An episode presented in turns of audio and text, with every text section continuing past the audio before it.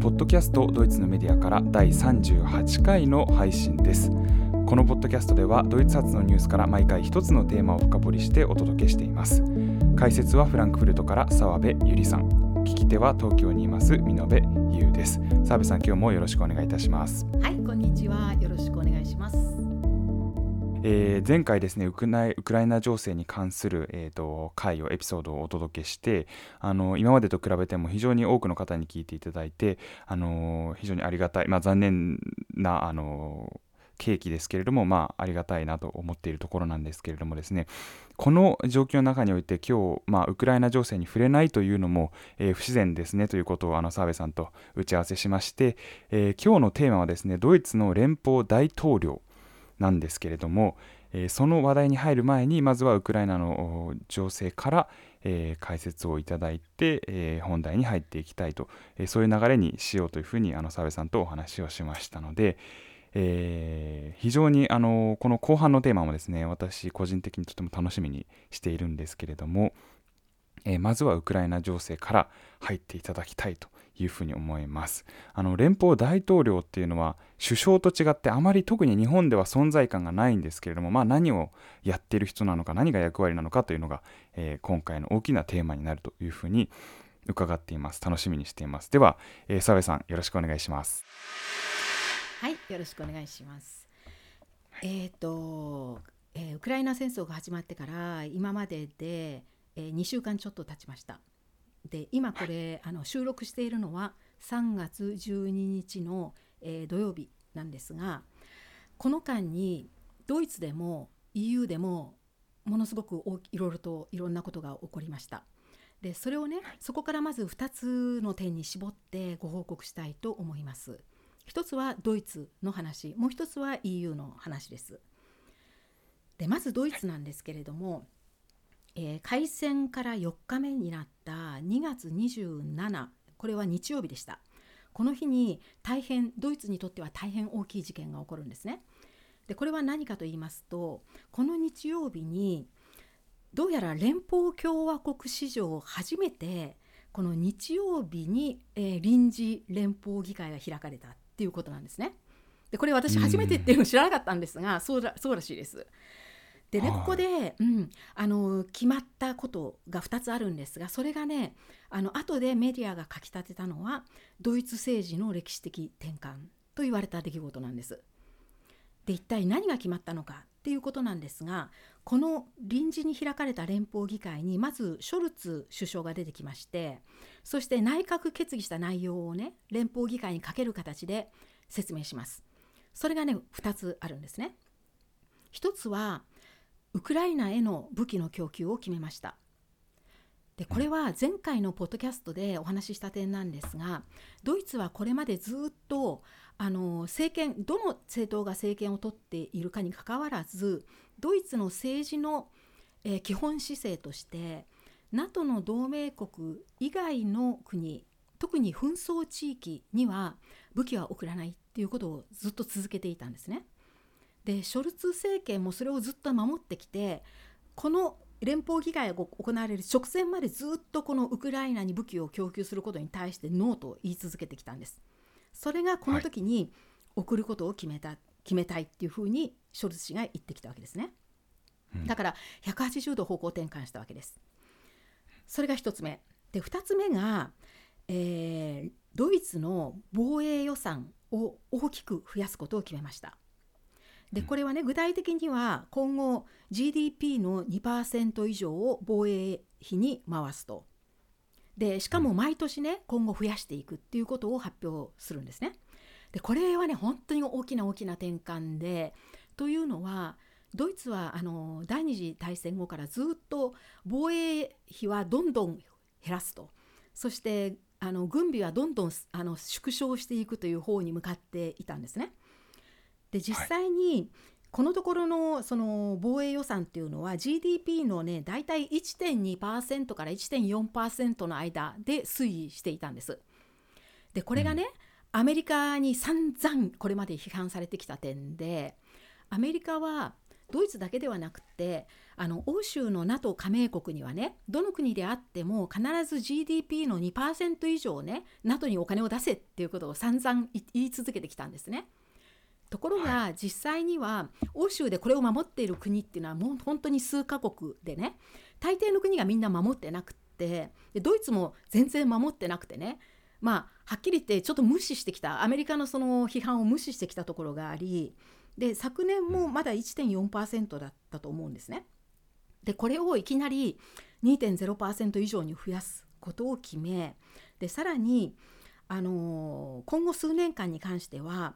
特別予算としてね1000億ユーロだったと思いますがつまり10兆円以上ですねこれをあの、うん、国家予算に入れその大半を連邦防衛軍のに回すっていうことも決めました。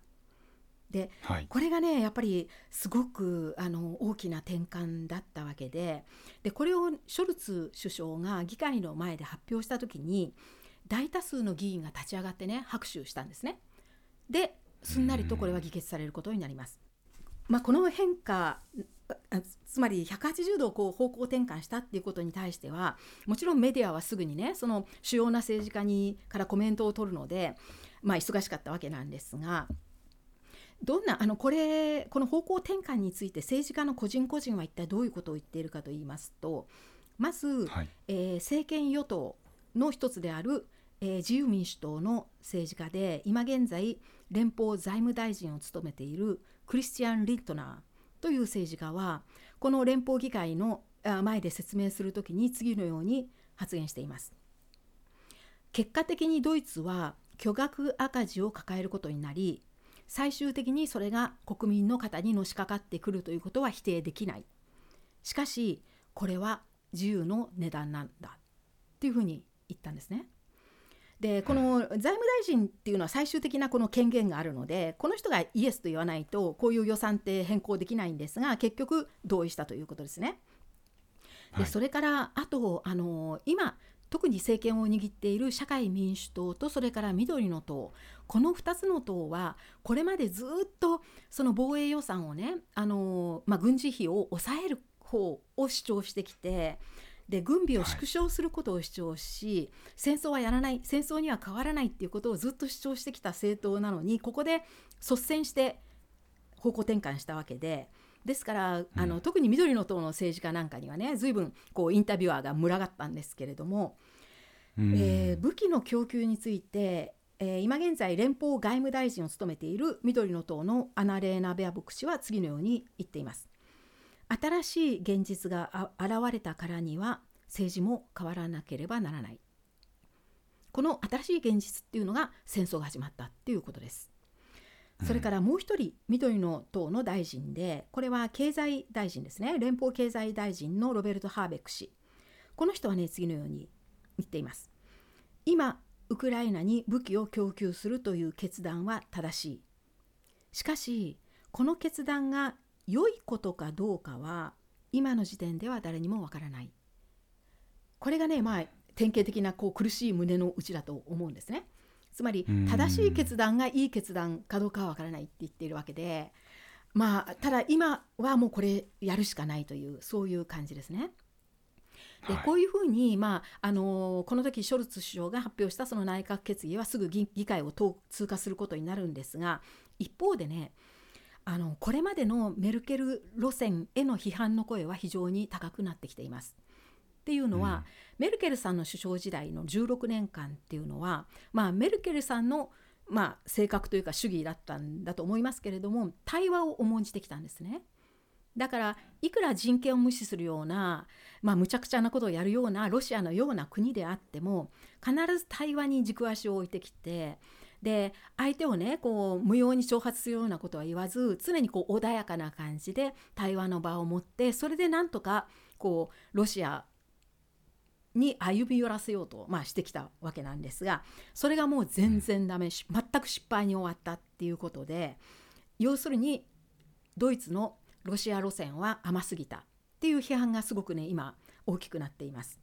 つまり対話を重んじるやり方が通じない相手もいるっていうことをねドイツは思い知らされてたわけです。でこのようにドイツは、まあこの戦争が始まって以来この戦争というね厳しい現実だけではなく自分たちの路線が間違っていたというね苦い反省にも直面してまあ厳しい状況に置かれているということです。ただ、うん、ドイツの国民に関してはねこのあの方向転換を支持しています。大勢が支持しているようでこれたまたま私昨日、えー、公共テレビ局のアンケート調査結果のを見たんですけれども、えーとね、今のその政権の路線を支持する国民が約75%ということでこれはねあの例のこの今お話しした連邦議会後どんどんあの上昇してきてるということです。以上がドイツで起こった話なんですがもう一つ EU で何が起こっているかというのをお話しします。でこれはねまずウクライナ難民なんですけれどもこの数は日本でもおそらく報道されていると思うんですがこの開戦後、えー、昨日までの、まあ、2週間ちょっとの間にウクライナ市民の中で、えー、EU に逃れ逃れてきた人の総数は今現在250万人以上と言われています。でこれ EU の予測ではね今後600万人にはなるというふうに言っています。でこのうちのね大半がポーランドに入ってるんですね152万人でドイツはちょっと遠いのでまだねドイツまで達した人たちの数は一応今の時点で約11万人と言われていますが毎日毎日列車が着くたびにこのウクライナの人たちが降りるのでね数千人単位でこう増えていると言われていてあっという間にこれ上昇していくと思います。でこれねやっぱすごい数だと思いますね。っていうのはあの2015年のイスラム難民たちがシリアを中心にねイスラムの難民たちが、はい、あのヨーロッパにやってきた時あの時は、はい、ドイツにねやってきた難民がその2015年の9月から9、10、11、12の4ヶ月間で約100万人でねものすごい大混乱になったわけですね。うん、でも今は2週間ちょっとで152万人がポーランドに行ってるわけですからこれはねすごい数だと思います。でただこの難民の受け入れということに関してはね EU はま目覚ましい連帯ぶりを見せていますね。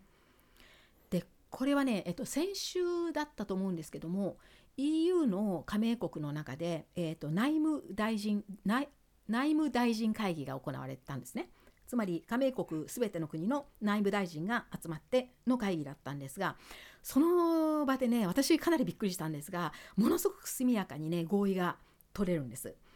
あのウクライナ難民についての,、の受け入れについての合意なんですがどういう内容かというとまずウクライナからの難民は無制限に上限を設けずに受け入れる。それからまずとりあえず1年間はあのウクライナのパスを持っている人にはもう簡単にその場でビザを与えて与える。もしくはもうビザを与えなくてもあの滞在を許可する。さらに就労もすぐ可能にするそしてその国でね普通に行われている社会保障の支払いをあのウクライナ難民に対してもするっていうところでね全ての国がさっと合意したんですね。で、うん、これは本当私ちょっとびっくりしたんですがっていうのはこれまで散々ねイスラム難民の受け入れではあのごねてごねてかんあの絶対に嫌だって言い張ってきたね、ねはい、あのポーランドとかハンガリー特にねポーランドは今ねその温かい受け入れでねものすごく褒めたたえられています EU の中で。すごくね手厚い受け入れをしてるんですね。でこれは国だけじゃなくて市民たちの動きがすごく目覚ましいんですけれどもまあ本当にねすごいなっていうあのかあの温かい受け入れぶりで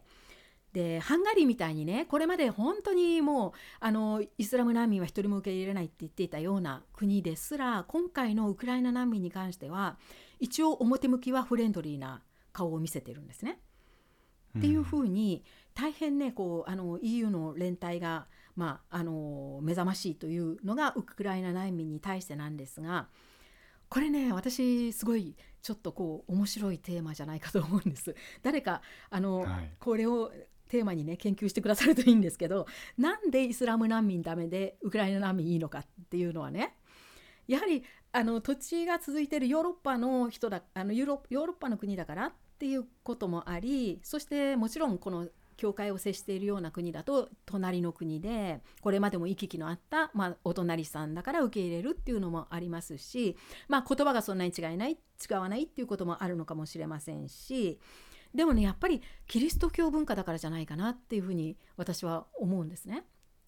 だからイスラム教徒に対してはやはりどうしても反感が先に立ちでもキリスト教文化の国であればすんなり受け入れるっていうことなのかなっていうのはまあこれは想像にすぎませんけれどもあのイスラム圏でもなければキリスト教文化でもない日本人の私から見るとねこれはかなりねこう興味深いテーマだと思いました。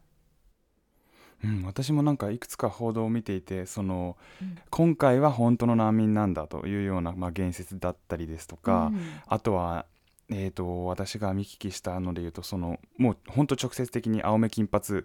あのー、だからまああのー手を差し伸べる手しかるべきというようなあの言説も出たりしているようで、うん、これはドイツではないですけれども、えー、あの本当に澤部さんがおっしゃる通りなぜあのもちろんその枠組みとか国際的な取り決めの中での違いというのもおそらくあると思うんですけれども、はい、このウクライナとあるいはシリアとかではあの、えー、本当になんでこの差があるんだろうというのは本当に私も報道を見てて思うところです。あ同じですね。本当に、うん、ミノさんのおっしゃることをそのまま私も感じましたしね。これ実はちょっとドイツ人の友人たちともね話したんですね。はい。っていうのはこれちょっと余談になっちゃうんですけれどもつまりもしねあの難民を受け入れる過程が必要になってうちにぜひね1人だったら受け入れられるスペースがあるからぜひ来てくださいって受け入れようと思った時にねウクライナの人だったら簡単に受けるけれども、例えばイスラム文化からイスラム圏から来た難民だったらねあの躊躇するかっていうようなことを 私は意地悪く友達に聞いたんですよ。うん、そしたら結構ねみんな黙っちゃってましたね。ねうん、だからやっぱ考え込んだっていうかうんって、はい。だからこう私たちからすると見るとすごい不思議だって思うことがね逆にあの今回のそのウクライナ難民の受け入れにしては当たり前じゃないっていうそういう雰囲気が大きくってじゃあどうしてイスラム教徒に対してはねそういうもちろんあのイスラム教徒だって全然問題なく受け入れるっていう人もたくさんいると思いますがなんでね、はい、何が違うんだっていうことまであまりね私の友人たちはあまり考えてなかったみたいですね。うん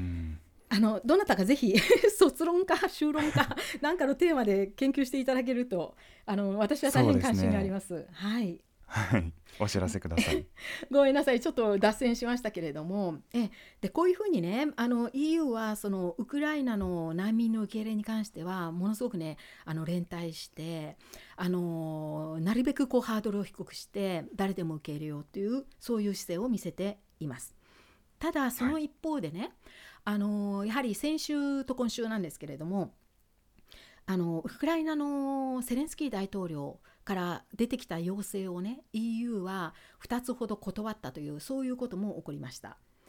まずね1つはこれは日本でも報道されていると思いますけれども、えー、あのウクライナの領空内の飛行禁止令を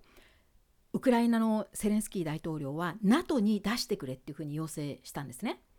これはどういうことかというと、うん、結局ウクライナって今空爆にあっていて多くの市民が亡くなっている状態ですよね。でこの空爆を止める手段っていうのはもうこのウクライナの上のウクライナの国土の上の領空内を他の飛行機は飛ぶなっていうね禁止令を NATO が出して NATO に管理してもらわないとあのロシアの攻撃が止まらないっていうそういうことだったんですね。でウクライナ自身はそんなことをやってる余裕がないわけですよ今。だから NATO にお願いしていたんですが、はい、これはねさすがにできないですね NATO としては。っていうのは NATO がもしそれを引き受けてじゃあこれからウクライナの領空内は飛行禁止区域とするっていうふうに定めた場合当然のことながら NATO はそれを監視してもしそれでもロシアからの空爆機が飛んできたら撃ち落とさなくちゃいけないわけですよね。で、はい、撃ち落とした途端第3次大戦の幕開けになるわけです。だからね、うん、やはり戦争に巻き込まれるわけにはいかないっていうこれは、えー、無理でしょう。ということでこれはね断ったんですね。それが一つ。それからもう一つはおととい行われた決議なんですがこれはねあのやっぱりウクライナのセレンスキー氏があのスピード審査でウクライナを今すぐ EU の加盟国にしてくれっていうふうにあの要請してきていた。それをおとといフランスであの EU サミットが行われましてそれについてのね結論を出したんですね。で結果的にはこれはやはりダメノーということになりました。うん、でこの時にあのドイツの報道ではこの EU サミットに出席した各国首脳はね全て誰もが自分の中でねその感情と理性のせめぎ合いを経験しただろうっていうふうに報道されました。っていうのは今ね心情的には誰もがウクライナをすぐに EU に受け入れたいっていうふうに思ってるんです。それは今ウクライナはロシアに抵抗しているわけですがその抵抗している理由はウクライナの自由と独立と民主主義を守るためであってねこの自由や独立や民主主義っていうのはまさに EU が掲げている価値でありそういう意味ではね今のウクライナほど EU に加盟する資格のある国っていうのはないんですよ。命を懸けてそれを守ろうとして戦っている国なので、受け入れてあげたいっていう気持ちはね誰もが持ってるんですね。ただ以前に私たちのポッドキャストで、えーとね、トルコの話をした時とあとハンガリーポーランドの話をした時にお話しした覚えがあるんですが EU に受け入れるプロセスっていうのはねこれは本来何年もかかる大変長くかかるプロセスなんですね。っていうのは今この時の状況だけで決めるわけにいかないんですよ。あの今いくらねウクライナがまさに EU にふさわしい国だっていう態度をとっていてもその状況っていうのを何年も何年もウォッチングして観察してそして結論が出せる。それがね EU の加盟手続きなんですね。これはもうはっきりそういうふうに決められていて。でこれは逆に言うとなぜかっていうとなんでそこまで慎重になるかというとあのまあ、ハンガリーとかポーランドのように一度入ってしまった後でどうもこれらの国は EU の価値を共有していない国だっていうことが分かってももう EU からそれらの国をね、あの追い出すあのことは全くできないんですね。一度加盟しちゃったらもうその国が出て自分から出ていかない限り居座っちゃうんですよ。でウクライナっていうのは今回のロシアとの戦争はちょっと置いておいてももともといろんな問題がある国ですからだから本来は本当に何年も何年もこう審査をし続けて初めて許されるっていうそういうプロセスをたどらなくちゃいけなくってそこをねやはり曲げるわけにはいかないっていう結論に達したのがおとといです。ですからまとめると今の EU のスタンスっていうのはもちろんウクライナを支援しますと。できるところでは全て支援する。武器は供給するしお金も出すし難民は受け入れるし一方でロシアに対してはどんどん制裁を厳しくする。そういう意味でウクライナの側に立つことは確かなんですけれどもでもやっぱりできないことがあるっていうことですね。NATO として戦争に巻き込まれるわけにはいかない戦闘に参加するわけにはいかないということとそれからだからといってウクライナを今ねすぐに NATO に加えたり EU に加えたりっていうことは不可能っていうことになります。でこれがねあの、まあ、簡単にまとめましたけどもこの2週間の状況なんですがこういうね状況の中で、えー、この問題について大きなねあの役割を担っている世界の政治家たちがあちこちいろんな機会でね例えば国連の安保理事会だとか EU 議会だとか各国のプレス発表とかでねいろんな演説をしていることは日本でも報道されていると思います。で中にはねセレンスキー大統領のそのビデオメッセージだとかあるいは EU のね委員長であるフォンデアライエン氏の演説とかねそのものすごく迫力のあって聞き手の心をね動かすような演説をお聞きになった方もいらっしゃると思うんですね。で今日はまずね、えーと、開戦の翌日2月25日にドイツ国内でドイツ国民に向かって行われた演説を一つ聞いていただきたいと思います。Aber ich habe es vor diesem Angriff gesagt und ich sage es noch einmal, der russische Präsident sollte die Stärke der Demokratien nicht unterschätzen. ロシアによるウクライナ攻撃が始まる前にも私は言いましたが今もう一度繰り返しますロシアの大統領は民主主義の強さを侮ってはならない そしてどうかドイツの皆さんにもお願いします。私たちも私たちの民主主義の強さを侮ってはならないと。ドイツの人々が今通りや広場に出て行きまさにこのことを表現しているのは良いことです。ウクライナの人々に私たちの共感と連帯を見せましょう。ロシアの大統領はドイツと欧州の人々がこのような残酷な暴力を簡単に受け入れるなどとは1秒たりとも考えてはなりません。平和を願うロシアの人々にも伝えましょう。あなたたちは孤立無援ではないのだと。互いにそして私たちのパートナーに今こそ伝えましょう。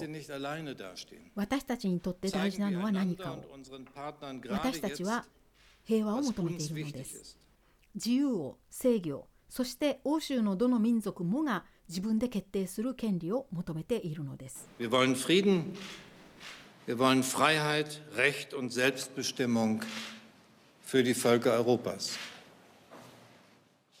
これは、えーロシアが戦争を始めた翌日2月25日にドイツの連邦大統領であるフランク・ワルター・シュタインマイヤー氏がドイツ国民に呼びかけて行ったごく短い演説なんですね。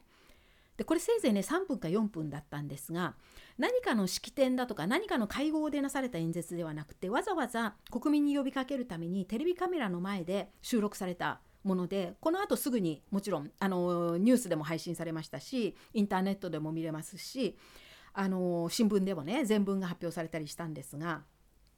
今訳したのは後半部でこの後半部はねえードイツ国民に訴える目的目的で言われた部分なんですけどこの演説の前半ではこのシュタインマイヤー大統領は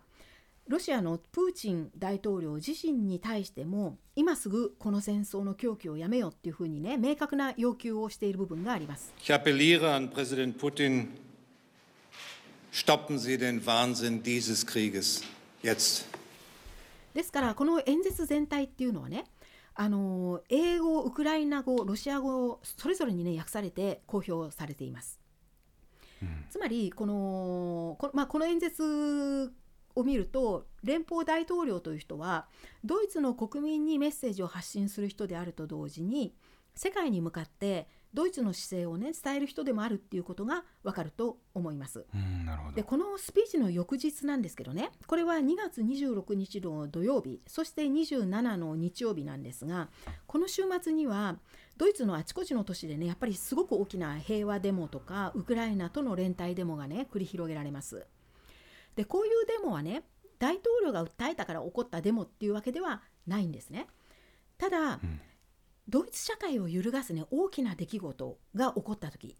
これは今回のような戦争だけじゃなくって例えば国内でテロが起こってね何人もが亡くなったとかあるいは大事故や自然災害が起こってね大勢の人が犠牲になったとかそういうことが起こった時にね連邦大統領が出てきて国民にメッセージを発するっていうのはドイツのね民主主義を映し出す典型的なね一つのパターンなんですね。で連邦大統領が国民に語りかけて国民が何かしらの行動を起こすっていう展開になるのがそのパターンであってね。その国民の運動っていうのはデモだったり集会だったりあるいは寄付寄付金を集めたりボランティア活動をしたりとかそういう行動になるわけですがこれがね今回も見られたということです。でここから今日のテーマに入りたいんですが一体ドイツの連邦大統領というのは何者なのか？ということです。はいはいでこれはね先ほど見延さんおっしゃったように日本ではほとんど知られてないと思うんですね。ですから今日はねこの連邦大統領についてお話したいんですがまず今現在の連邦大統領は先ほど名前を挙げたフランツ・ワルター・シュタインマイヤーという人です。で実はねあのこのついこの間2月の半ば2月13日の日曜日に実はドイツでは連邦大統領の選挙がありました。それでこのシュタインマイヤー氏がね2期目もうあのあ再選されて2期目も務めることに決まっています。で大統領の任期っていうのは5年なのでこの人はねあの2017年から今までまず1期目を務めてちょうど今がね1期目の終わりなんですね。でこの間選挙があって再選されたので間もなくね2期目に入る。つまりこれからまた5年間は一応在任する予定の人なんですね。はい。でこのまずシュタインマイヤー氏ってどんな人かって言いますとこの人はねもともとはあの社会民主党の SPD ですね。社会民主党の政治家で現役バリバリの大臣をやっていた時にその間に連邦大統領に選ばれてその時にあの現役の大臣を辞めて大統領になった人なんですが。はいえー、とメルケル政権というのは4期続きましたがそのうちのね1期と3期と4期のこの3回ほどメルケル政権っていうのはあの社会民主党と連立を組んだんですね。うんでその時にこの社会民主党の政治家としてこのシュタインマイヤー氏はメルケル政権のね第1期と第3期で外務大臣を務めた人です。2回外務大臣をやってるんですね。でその外務大臣の最後の途中で連邦大統領に選ばれたのでそこで現職の政治家から大統領のポストに移ったという人です。で、はいこの人がね外務大臣あのであの遺体だっていうのはね本当にね活躍しましたね。あのーうん、これ実はね私はこの人のファンだだったんですけれどもああの本当にね優秀な外務大臣だったと思いますし実際に国内だけじゃなくてね、国外の辛抱も高かった人です。でそれが今の現職の大統領なんですがこのね連邦大統領っていうポジションはドイツではね国家元首にあたるポジションです。はいで儀礼上の順番で言うとね連邦大統領が最高位になるんですね。で、うん2番目に来るのが連邦議会の議長です。これはね立法の長ですよね。で3番目に来るのが行政の長である連邦首相っていうそういう順番になっているんですが、ただちょっと誤解のないように申し上げるとこれはねあくまで儀礼上の異会であってねつまり何かこう式典が行われる時の席順だとか演説の順番だとか登場する順番だとかね立ち位置だとか、うんそういう時をそういうのを決める時のための異会なんですね。で、はい。実際にはどっちが偉いとかねどっちが権力があるとかそういう比較は全く無意味ですからというのはそれぞれ役割が違うわけですからね。そういうその権力が大きい小さいっていうそういう話ではないのでそこはあの誤解のないようにお願いします。はい。で次にね連邦大統領の大統領っていう単語なんですがこれはドイツ語でプレジデンと呼ばれる単語でこの単語はロシアの大統領とかアメリカの大統領とかねフランスの大統領という時と全く同じ単語です。ただドイツの連邦大統領はこういうね他の国の大統領とは全く異なる立場なんですね。でその違いをね、一言で簡単に言うとするとドイツの連邦大統領には実際のね政治的な権力とか決定権っていうのは全く与えられていません。全くそういう権力がね備わっていないんですね。でここまでねお話しするとねよく日本の方から聞かれるのがじゃあ日本の天皇のような存在ですかって聞かれるんですね。でもねこれは全く違います。あの日本の天皇っていうのは日本の建国の歴史を象徴している存在であってまあ言ってみれば存在していること自体が国を体現しているっていうそういう存在ですよね。でドイツの連邦大統領はそういう象徴的な存在じゃなくてはっきり具体的な役割を担っている人なんですね。じゃあ、うん一体どんな役割を担っているのかというのが今日の話の中心になります。でねまずねあの連邦大統領って一体誰によってどうやって選ばれるのかっていう話から始めなくちゃいけないんですが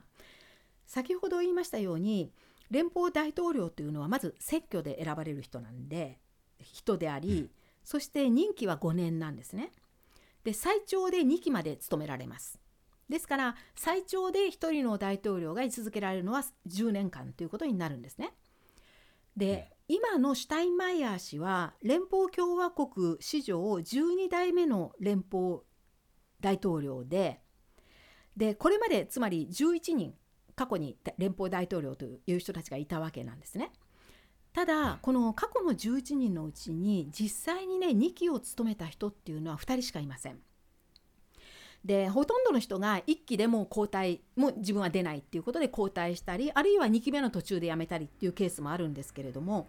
まあそういう、あのーそれがほとんどなんですね。でなんで、あのーまあ、2期目までやらないのかっていうこの理由はねおそらく年齢だと思います。っていうのは、連邦大統領って、ね、やはりかなり高齢の人がなっておりまして就任時にねほとんどの人が60代なんですね。ちなみにシュタインマイヤー氏は第 1, 期1期目が終わる今現在、えー、66歳です。でこういうふうにね60代に入ってから連邦大統領になって1期務めると5年ですからまあもうすでにその段階で1期が終わる段階で、まあ、普通は60代の後半とか70近くあるいは70を超えていたりするわけですよね。そうするとね、はい、また5年やるっていうと結構ね体力的に大変だと思うんですよね。っ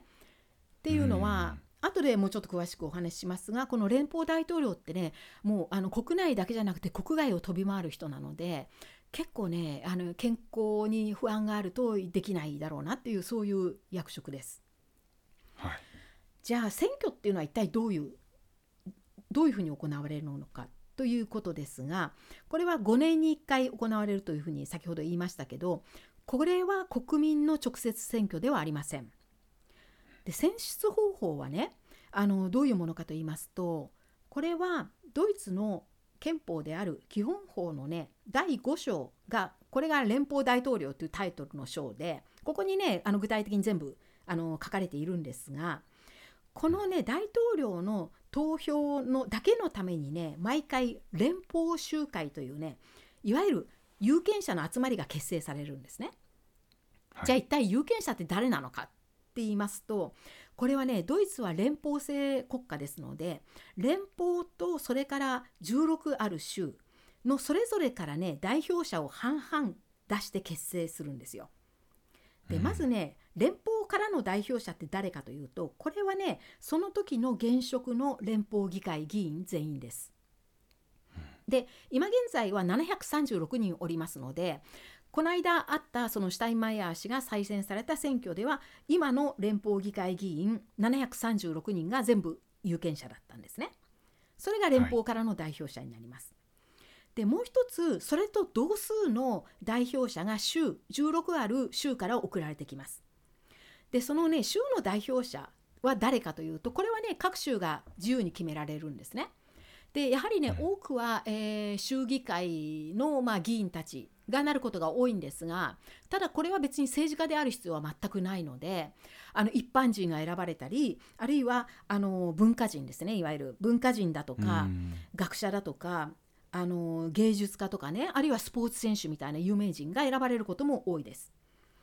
でどの州から何人出すかっていうのはその人口によってねあのあの人口に応じて決まるんですが大事なことはこの州の代表者もあの連邦と同じ同数じゃなくちゃいけないんですね。ですから、うん、あの前回の選挙の有権者というのは今現在の連邦議会議員の数736人かける2倍、えーと、1472人ですか、それがねその人たちが有権者だったわけでこの人たちがこの投票日にね1箇所に集まって投票して決めるのが連邦大統領です。でその後ですね でその後、あのー、この、えーと、有権者の集まりはもう解散するっていうそういうことですね。じゃあね候補者は一体誰なのか誰がなるのか候補者は一体どこから出てくるのかっていう話なんですがこれは先ほどお話ししたその基本法の中で定められているのはただ単に40歳以上のドイツ国籍を持つ人間なら誰でも権利があるっていうふうに定められています。でただねこれは事実上は政党がね候補を立ててくるんですね。でただここでね普通の政治家のあの選挙と違うのは政治家を選ぶわけではないので政党が候補を立ててくるといってもあの複数の政党がね一緒に合同で立ててくることが多いんですね。でしかも逆に言うとねこの複数の政党が合同で立てきってきた候補がやはり大統領になりやすいんですよ。これはまあ当然ですよね2つ3つの政党が一緒にこの人を押すっていうふうに出してきた人がやっぱり一番票を取りやすいわけですからあの、はい、そういう形でねあの合同で出てくる合同で政党が立ててくる候補が、まあ、第一候補有力候補っていうことになります。ただもちろんあの政党一つの政党だけで候補を立ててくることも可能です。で今回のねシュタインマイヤー氏の場合もシュタインマイヤー氏が所属している社会民主党のみならず今与党をあの政権を一緒に担っている自由民主党も、えー、緑の党もそして野党であるキリスト教民主社会同盟もあの一緒にねシュタインマイヤー氏を合同候補として立ててきたんですね。だから、あのまあ、他のあのそれ以外の2つの政党あの一番左の左党と一番右の、えー、ドイツのための選択肢党もそれぞれ自分たちの候補を立ててきはしたんですけれどももうこれ投票する前からねシュタインマイ氏になることは100%確実だったので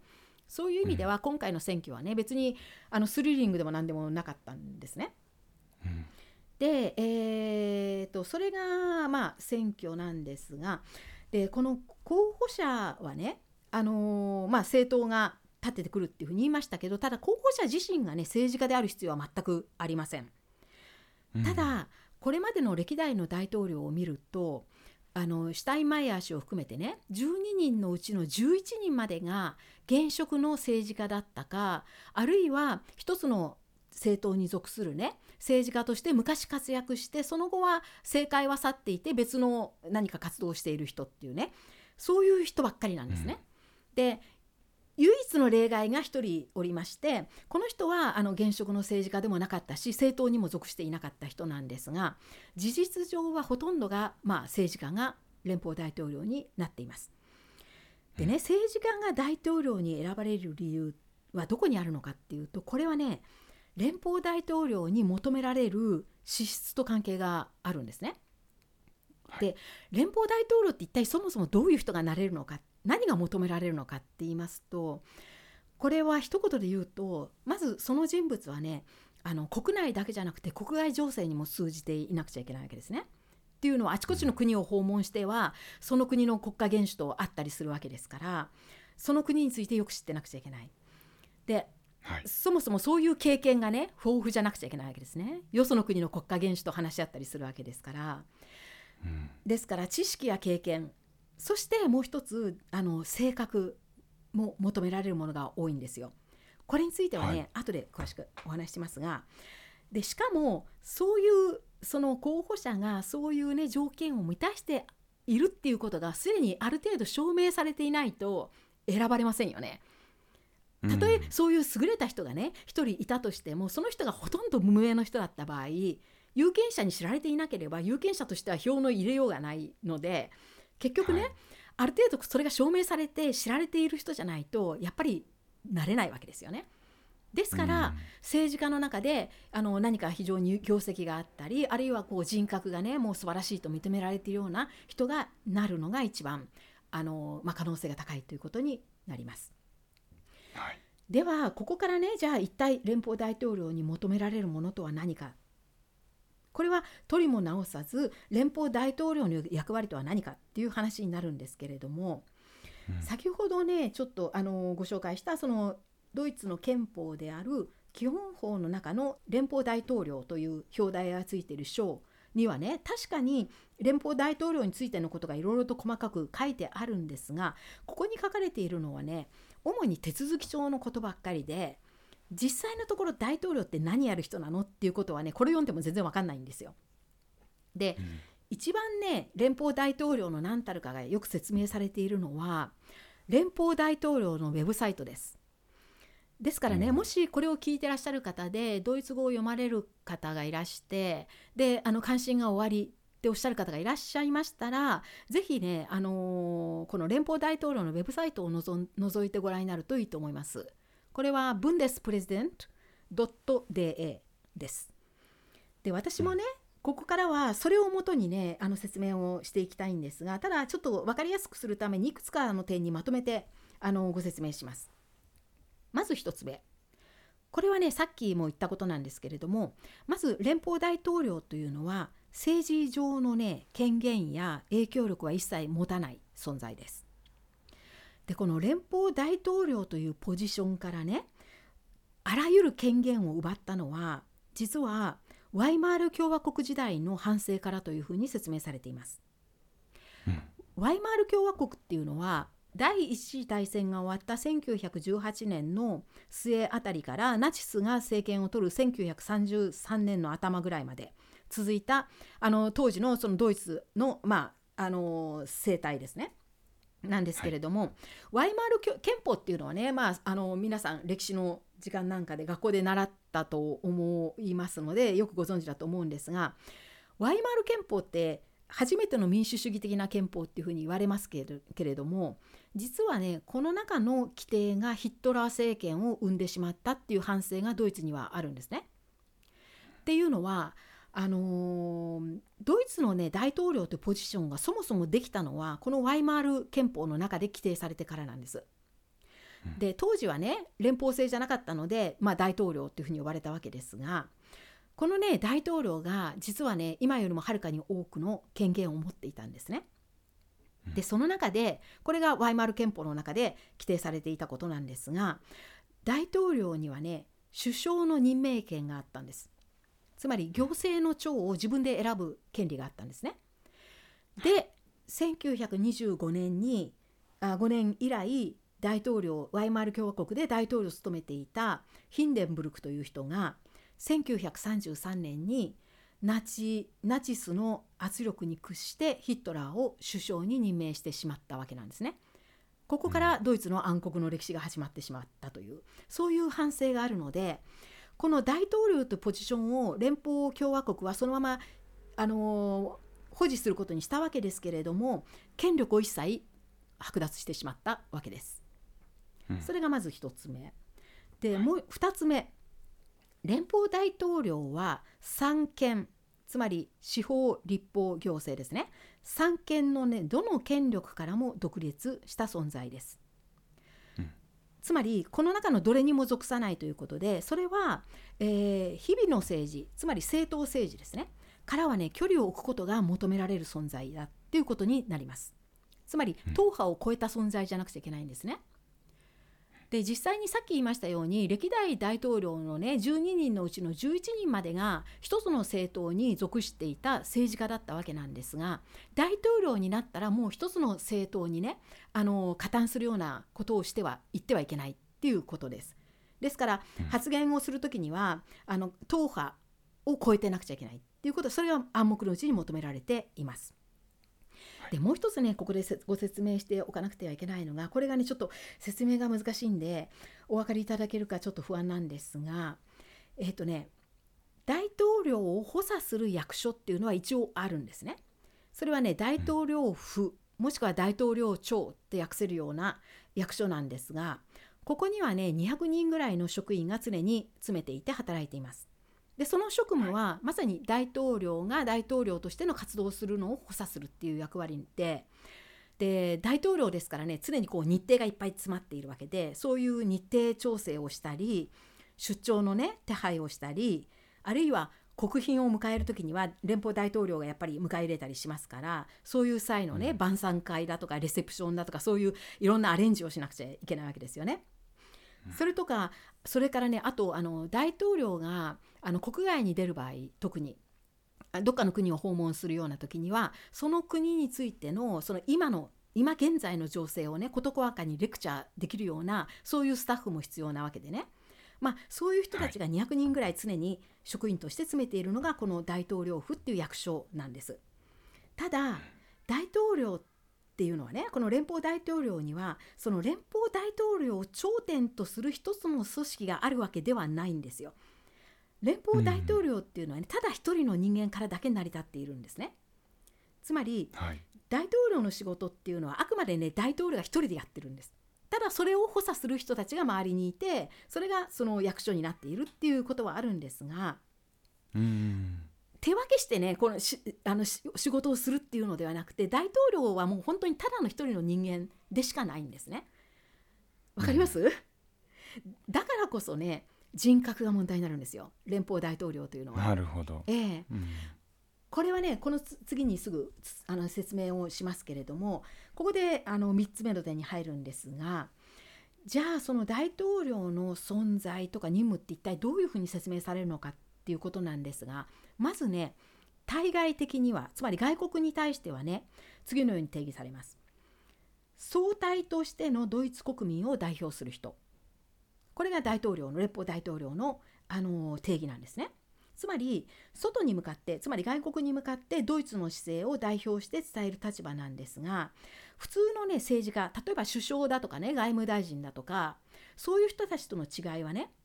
大統領はその時の政権を代表しているわけじゃなくてもうドイツの国民のとにかくドイツの国民のあの総意を代表してるんですよね。だからその時の政権の意向とは関係ないっっていうことです。で実際に大統領の仕事のね月の半分ぐらい大統領は月の半分近くね外国を飛び回る人なんですね。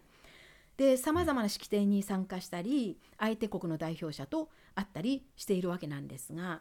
その大統領がね出向くっていうそれ自体がそのドイツのポーズになるわけですドイツの姿勢を表すことになり結局国家間のね友好関係を結ぶような大事な契機にもなっているわけでただこれはね日本の天皇と同じだと思うんですねこういう意味では。うんあるいははい他の国の王室の人たちもね、まあ、そういう役割を担っていると思うのでそういう意味ではね同じだと思うんです。ただドイツの場合はこれにねさらにナチスの過去っていうのがつきまとってますからこのねナチスの過去への反省というのを常にこうドイツの国民を代表して外に向かってこう発しているのが大統領であってですからうんこのナチスの犯罪の被害者に被害国になったような国のいろんなそういう追悼式典だとか何か他のイベントにはあのよく大統領は出ていきます。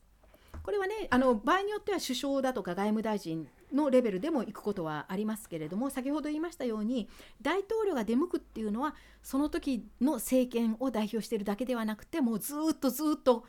未来永劫にわたって多分ずっとドイツの姿勢を表してるっていうそういうことだと思うんですね。うん。でこれがねまあ対外的なあの立場というか、まあ、任務になるわけなんですが最後に4つ目としてねもう一つの任務。これがねドイツ国民に対して担っている任務なんですがこれを説明するのはねちょっと難しいです。でえっ、とこれをねどう定義するかなんですがこれはあの先ほどちょっとご紹介した連邦大統領のねウェブサイトではねある時に憲法裁判所が行った定義をね引用して説明しています。でこれはね何年か前の憲法裁判所のが判決を出すような審理があった時にたまたまこれ憲法裁判所が大統領というのはこういう存在だっていうことをね定義した言葉なんですがこれがね割にどこででも引用それ以来引用されることが多いので私もここでまずその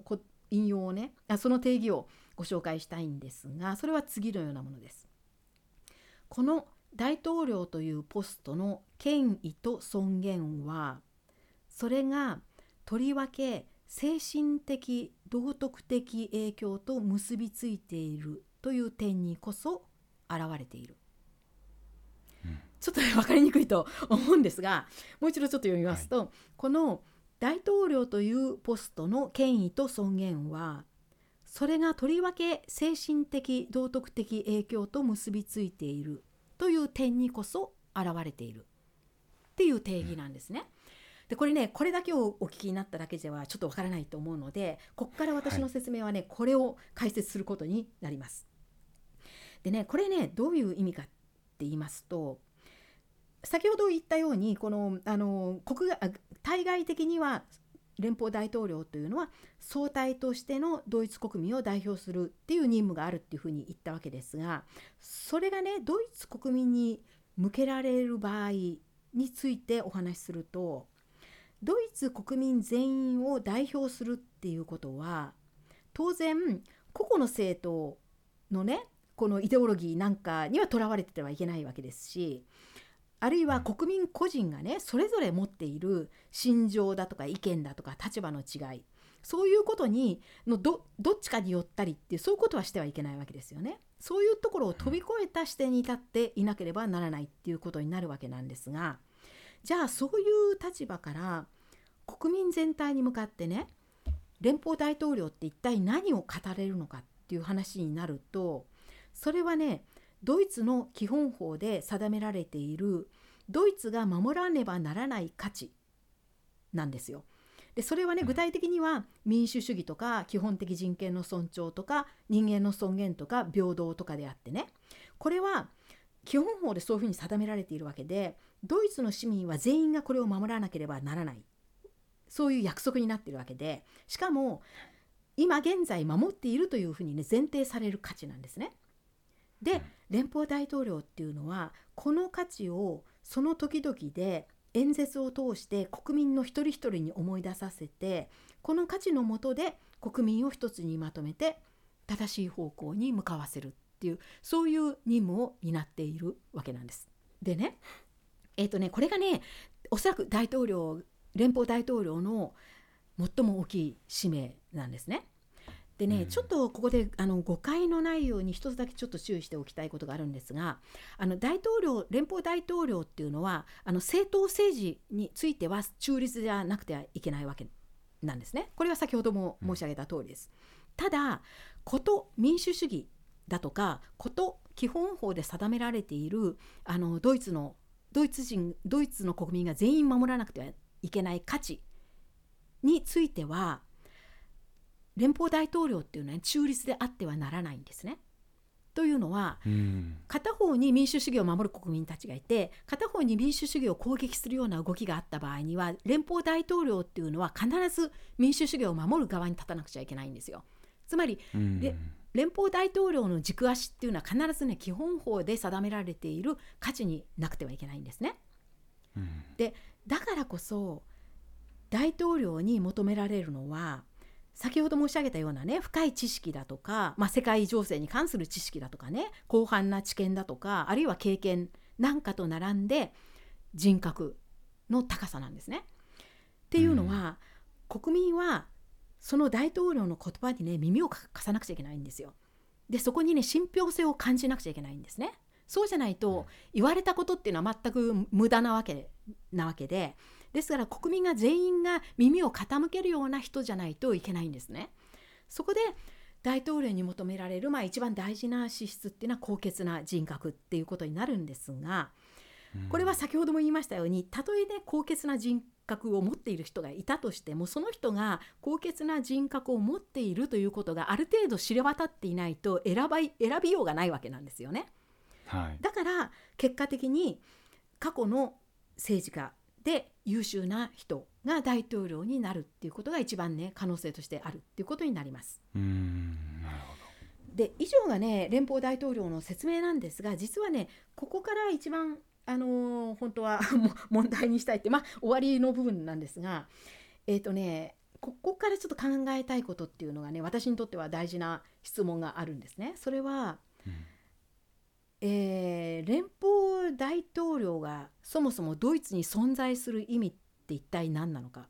これはね言い換えるとなんでドイツはこんな存在を必要としているのかっていう疑問です。つまり連邦大統領っていうのは今までのお話で分かっていただけると思うんですがあの具体的な権限は全く持ってない人なんですよね。でもなんでじゃあドイツってこういう存在を必要とするんだろうっていうそれがねまあ疑問として私にはとってはま疑問なんですよ。でこれをね、あのー、考えるにあたっては一つちょっと過去にね過去の具体的な例をお話ししたいんですがそれは何の話かと言いますと第9代目の大統領だったホルスト・クーラーという人の話になります。でこのね、クーラー大統領というのはえーと、もともとはキリスト教民主同盟の政治家で経済や金融の専門家として活躍し政界をね去った後には国際通貨基金のトップにまで理事長にまでなった人です。でこの人はねあの連邦大統領の9代目として2004年にまず選挙で当選あの選挙で選ばれて第1期目を務めその後ね第2期目としてあの再選されで再選されてね1年ぐらい経ったところでねいきなりある日突然ね辞めるんですね辞任自分から辞任します。ただこれはねあの辞任する形は取ったんですけれども実際にはこれ追い込まれて辞めさせられたというねそういう人なんですね。うん、でこの事件はねこの時の事件は私に連邦大統領って一体どういう存在かっていうのをねかなり具体的にね教えてくれた例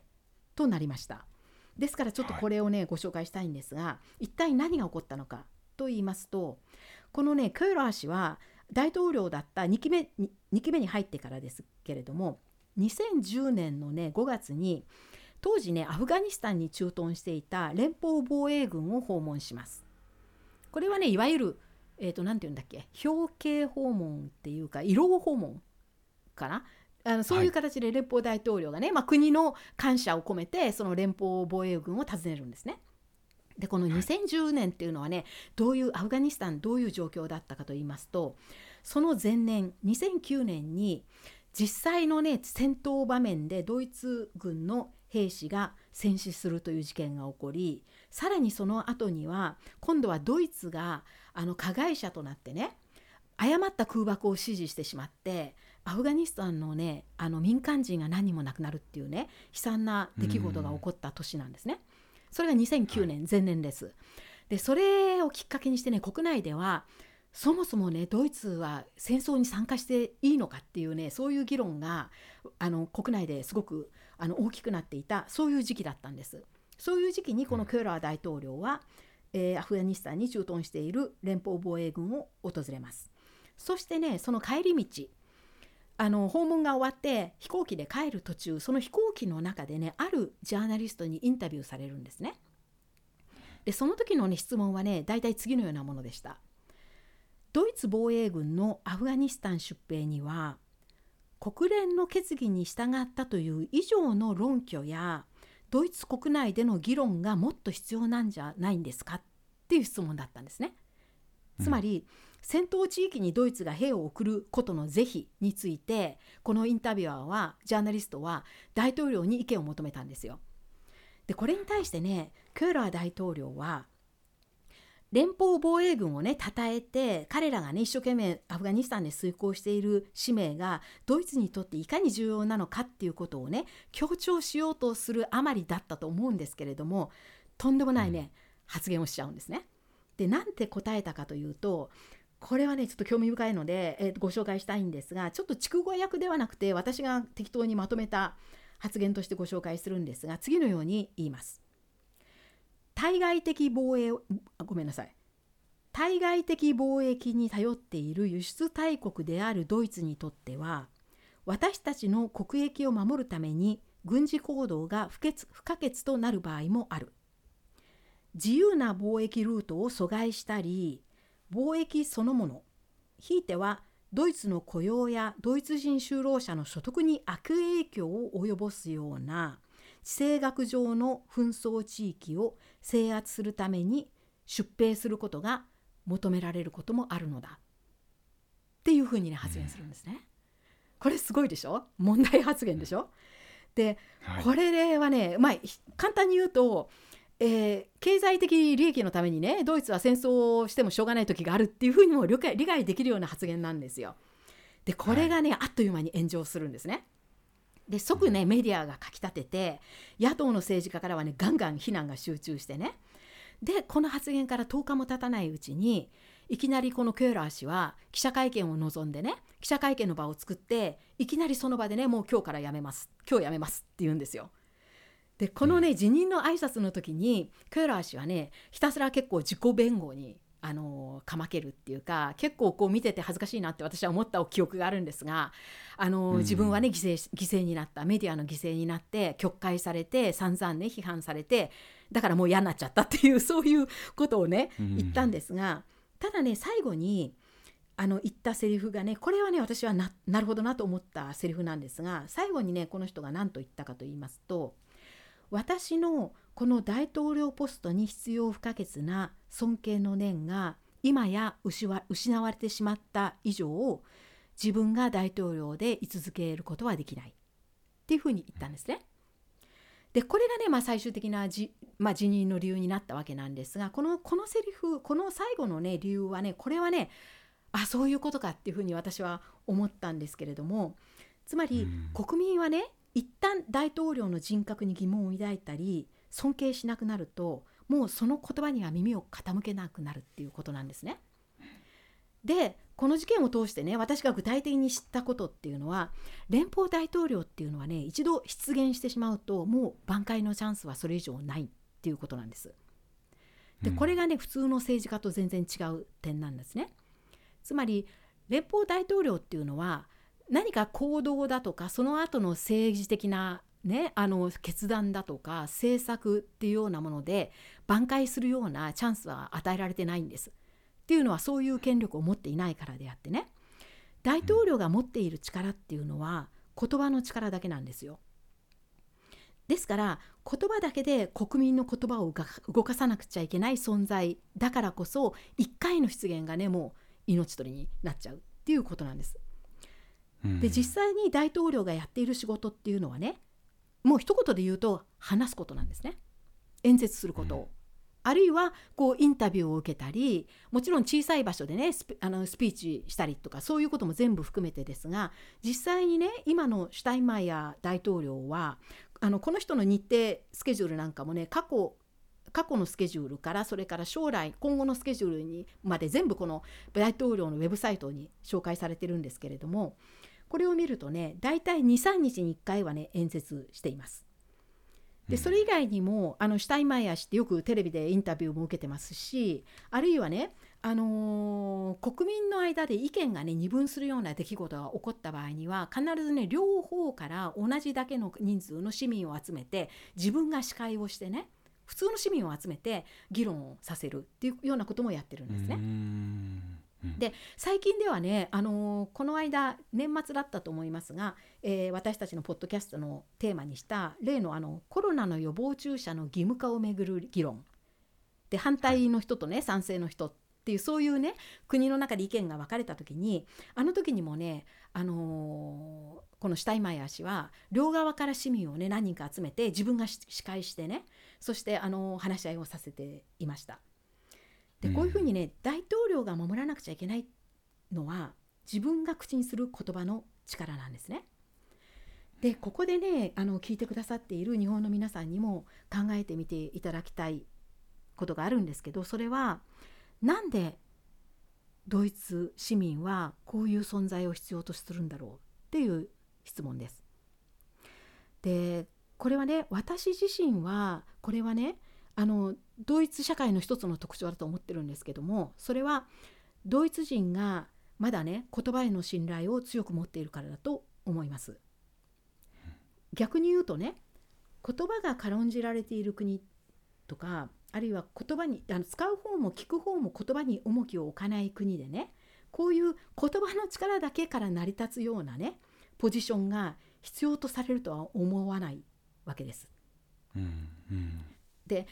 それに反してねドイツ社会では言葉の力がまだ人を動かす有効な手段であるってことが信じられているからこそ大統領っていうポジションがねずっとあのドイツでは必要とされ続けているんだっていうふうに思っています。で、うん、ここで、まあ、あのまとめますと結局連邦大統領というポジションはね言葉の力を駆使する人間として存在するわけででもその一方ではそれ以外の権力は一切持っていないそういう存在なわけなんですね。でこれね私うまくできてるなと思うんですがっていうのは言葉でね人々を誤った方向に先導するっていうそういう危険っていつもあると思うんですがそれだけのあの力は、けあの大統領には与えられていないんです。で連邦大統領が演説によってね語りかけて語りかけたり訴えかけたりする先っていうのは結局のところね一人一人のドイツ市民なんですね。でその言葉が聞き手の心の中に及ぼす影響はねあくまで個人レベルのその精神的道徳的なものにとどまるっていうのが先ほどご紹介したその定義の意味なんですね連邦大統領のそういう存在だということです。ポッドキャストドイツのメディアから第38回の今回は、えー、ドイツの連邦大統領について、えー、解説いただきました。非常にあの印象的な解説をいただきました。ありがとうございました。先ほど澤部さんがご紹介してくださった連邦大統領のホームページのリンクはエピソードメモに貼っておきますので、えー、ぜひそこから飛んでみてください。えー、今回の内容に関してご意見あるいは、えー、コメント感想がありましたら、えー、ドイツ .media.gmail.com までメールでお寄せください。えー、それでは、えー、また次回お会いしましょう。ポッドキャストドイツのメディアからでした。